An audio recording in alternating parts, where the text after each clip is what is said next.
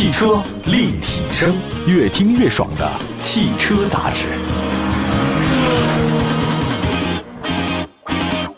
欢迎各位，这里是汽车立体声啊。我们今天在节目当中呢，跟大家分析一下二零二二年十一月份的这个汽车投诉报告又开始了。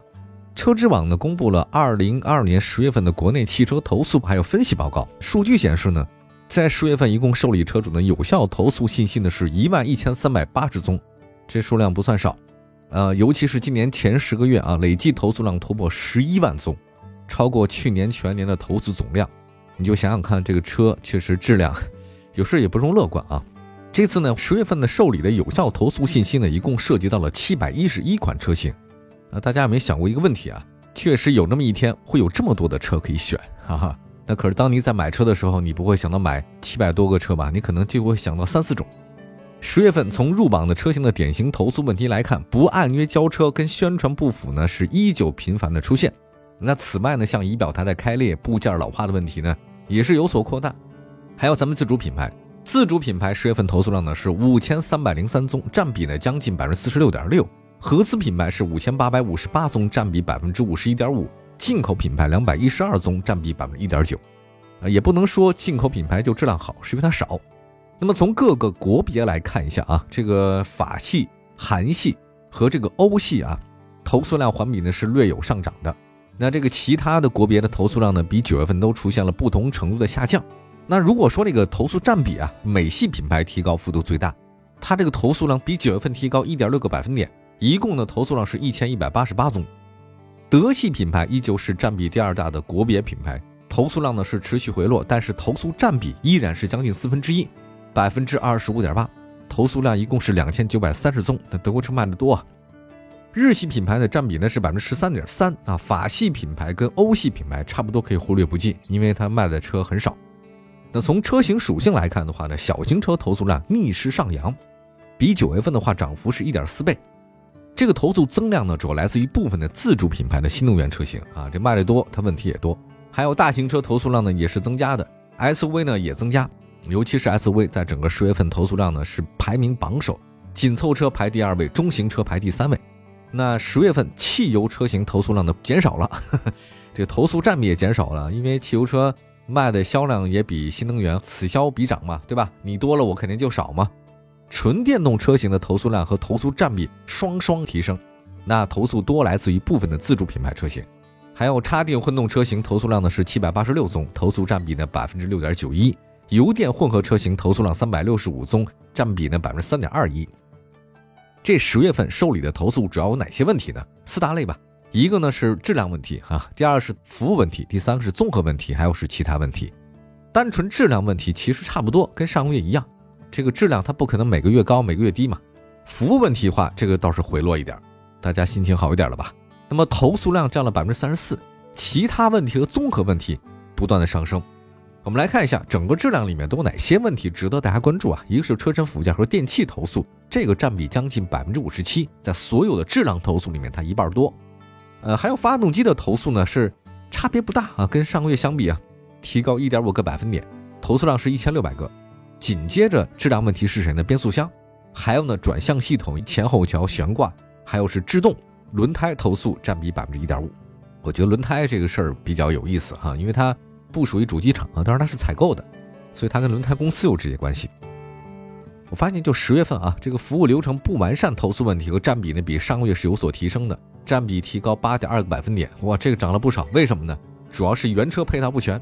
你说了有这个，结果提车的时候没有这个东西，你这个过分啊！投诉问题集中在哪儿呢？自主品牌和德系品牌，还有呢，其他问题也有爆发的啊。比如说吧，某自主品牌的 SUV，这个问题投诉量特别大。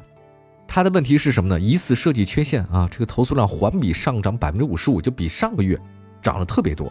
还有呢，是召回方案不合理，这个投诉量环比呢有所增长。呃，什么叫召回方案不合理？就车有问题，你召回，但召回你解决的方案我不认可，这个是一个很严重的事儿。就说你认识到这个错误了，但是你认错态度不好，哈哈。大家谈过恋爱的人都知道，这种情况更严重了。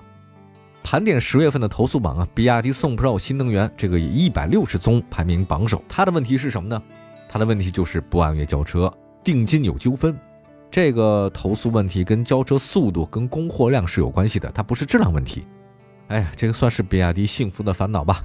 吉利星越 L 的十月份投诉量呢是一百一十一宗，排名第二位。相比九月份的九十几宗呢有提升。它的问题是什么呢？是原车配套不全，啊，还有销售承诺不兑现。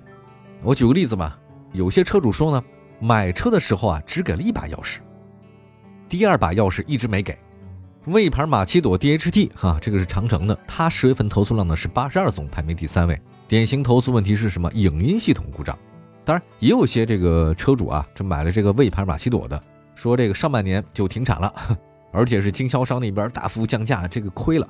有一位二零二一款一点五的那个 DHT 大师版的车主啊，他这个说了，说我遇到了一个什么事儿呢？就仪表台中控屏啊黑屏锁死，死机，车身有异响。还有一位呢，二零二一款的一点五升 DHT 特调版的车主呢，表示车机经常的这种卡顿，自动紧急制动常莫名其妙的启动，这安全性太差了。哎，还有呢，说我这车呢卖了不到一年吧，停产低价就出售，十五万的车一次性降价三万，并且加送免费的终身保养。你这个事儿呢，让我们买这个车的第一任车主太受伤了。以后谁会想到说买第一辆车就买你们魏牌马奇朵呀？所以这个对长城魏品牌的价值是一个巨大的伤害。我觉得啊，再别说中国车市了，我觉得现在什么行业都很内卷啊，竞争特别激烈，经销商降价这个是常有的事儿。但我觉得另外一方面，你在车的质量上，中控台黑屏死机方面出质量问题，这个就不应该了。长城这个事儿呢，也让我们想到一个老话，就是“花无百日红”啊，想做常胜将军太难了，总有一天还是走平凡之路啊。再来看比亚迪，比亚迪海豚十月份投诉量呢是七十宗，排名第四位，主要投诉问题呢是不按约交车和空调问题。呃，这也说到了，比亚迪呢现在是甜蜜的烦恼，大家都买它的车，但是产能呢实在是有限，跟不上，让大家等等两三个月也是很正常的。我们休息一下啊，一会儿呢再看其他车型。呃，其他车型就不是甜蜜的烦恼，那是真的很烦恼。汽车立体声，这里是汽车立体声，我们欢迎大家收听节目呢，是在两百多个城市的线上线下东南西北都有我们的节目落地。我们今天说的是十月份的汽车投诉啊，刚才说了一大堆了，再说说这个一汽丰田吧。丰田 Toyota 大家都知道，这个是原来啊曾经是质量过硬的保证，现在也不一定。一汽丰田皇冠十月份的投诉量是六十八宗。比九月份的一百六十宗有所下降，但它的问题是什么呢？仪表台的开裂和部件的老化。呃，上个月的话，如果没记错，也是因为这事儿上的榜。出现问题主要是什么呢？就是年头较长的车型。华晨宝马叉三十月份投诉量是六十七宗，排名第六位。典型投诉问题是与宣传不符、烧机油，这也是宝马老问题，多款车型都遇到类似的事儿了。再来看领克，领克零九新能源这十月份投诉量是六十七宗，排第七位。它的投诉问题是什么呢？就是跟宣传不符和影音系统故障。咱举个例子吧，有一位呢，这个二零二一款二点零 T PHEV Hello 七座版车主说呢，他说这个我的车啊，TJP 的功能跟宣传不太一样。什么叫 TJP 的功能啊？高大上的意思就是交通拥堵的自动驾驶，自适应拥堵跟车，叫做 TJP 哈。还有一个，他说我这车呢，HWC 功能没有上线。但对这个事儿呢，领克厂商说了。我没有让你这个功能上线，是因为有相关法规的这个规定，我没法上线。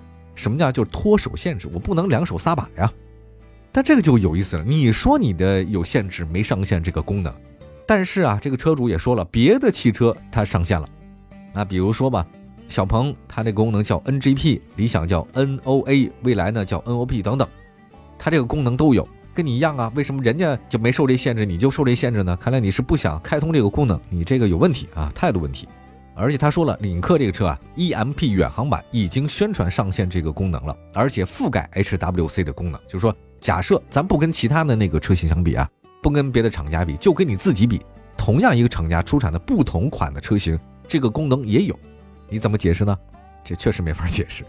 还有一位呢，领克二零二一款二点零 T PHEV 哈罗七座版的车主说，发动机三个月亮了几次黄灯，到 4S 店检查也不知道什么问题啊，刹车太软，经常刹一下就会歘窜一下，走这个烂路呢，车内会嘎吱嘎吱的声音。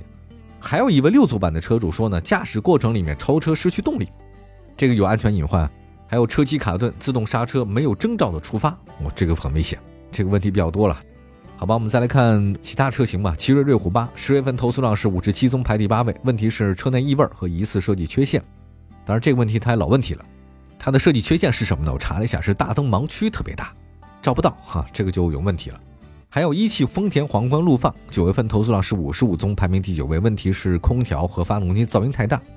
那发动机噪音大是皇冠陆放的老问题，多次被投诉啊。空调呢也是新反应。我看了一下，它空调什么事儿呢？就是你要打开那后排空调一段时间，发现车辆那个右侧地柱，包括三角窗和三角窗后尾灯那个车身表面、车内顶棚、地柱表面及里面的零部件有凝结水现象。他说这个冷凝水很严重啊。它造成车辆损坏发霉，我觉得我只能佩服这些车主，真的看得太细了，比我细多了。日产轩逸的十月份投诉量是五十四宗，排名第十位。问题是灯罩裂纹和变形或者空调。比亚迪元 Plus、丰田卡罗拉十月份投诉量四十九宗，并列第十一位。元 Plus 的问题是不按约交车和影音系统故障，卡罗拉的问题是仪表台开裂、变速箱异响。当然，这个我看了一下啊，变速箱异响是卡罗拉的常有问题。那么仪表台开裂呢，是年头比较长的车。还有瑞虎八 Plus，这个投诉量也很高啊，排第十三位。问题是制动异响、发动机油门故障。日产天籁十月份投诉量呢排第十四位，问题是仪表台开裂、变速箱顿挫。天籁是 CVT 吗？才 CVT 顿挫？呃，不应该吧？难道它换了？可能我还真不清楚啊。还有呢，这个日产逍客十月份投诉量是三十六宗，排名第十五位。问题是没法加速，变速箱的故障灯亮，这个也是老问题哈。这是老问题，问题就是这些问题哈，办法还是这些办法。一汽丰田锐志十月份投诉量三十五宗，排第十六位，问题是仪表台开裂和部件老化，主要也是老车这样啊。日产奇骏、长安深蓝 S L 零三投诉量都是三十四宗，奇骏的问题是没法启动和发动机故障灯亮，呃，深蓝 S L 零三问题是不按约交车，销售承诺不兑现。华晨宝马五呢和吉利星瑞是排第十九位，宝马五的问题是宣传不符合烧机油。星瑞的问题呢是影音系统故障，还有行车安全辅助系统故障。啊，据说呢有的车主啊碰到什么事儿呢？叫泊车雷达错误感知，这个你停的地方就有问题了嘛，对吧？倒车影像有重影，自适应巡航误判，哇，这都不小这事儿。嗯，那还有呢，其他呢排名在第二十一位到三十位的车型呢，本田飞度、华晨宝马三、进口宝马五、宝马叉四、丰田 RAV4 荣放、哈弗 F 七、瑞虎七、丰田凯美瑞、丰田雷凌、长安睿城 CC。这个就不再说谈问题了。看了今天我们这期节目以后，我就发现复盘一下啊，十月份，嗯，让我印象比较深刻的啊，比亚迪的多款主力车型是因为交车问题被投诉，吉利星越 L 呢是因为原厂配套问题被投诉，领克零九新能源，我觉得这个让我印象挺深，它是新车嘛，也是新面孔，主要问题是有些配置没法好好使用，但有些车主说那刹车系统也不是很好，这个让人很担心。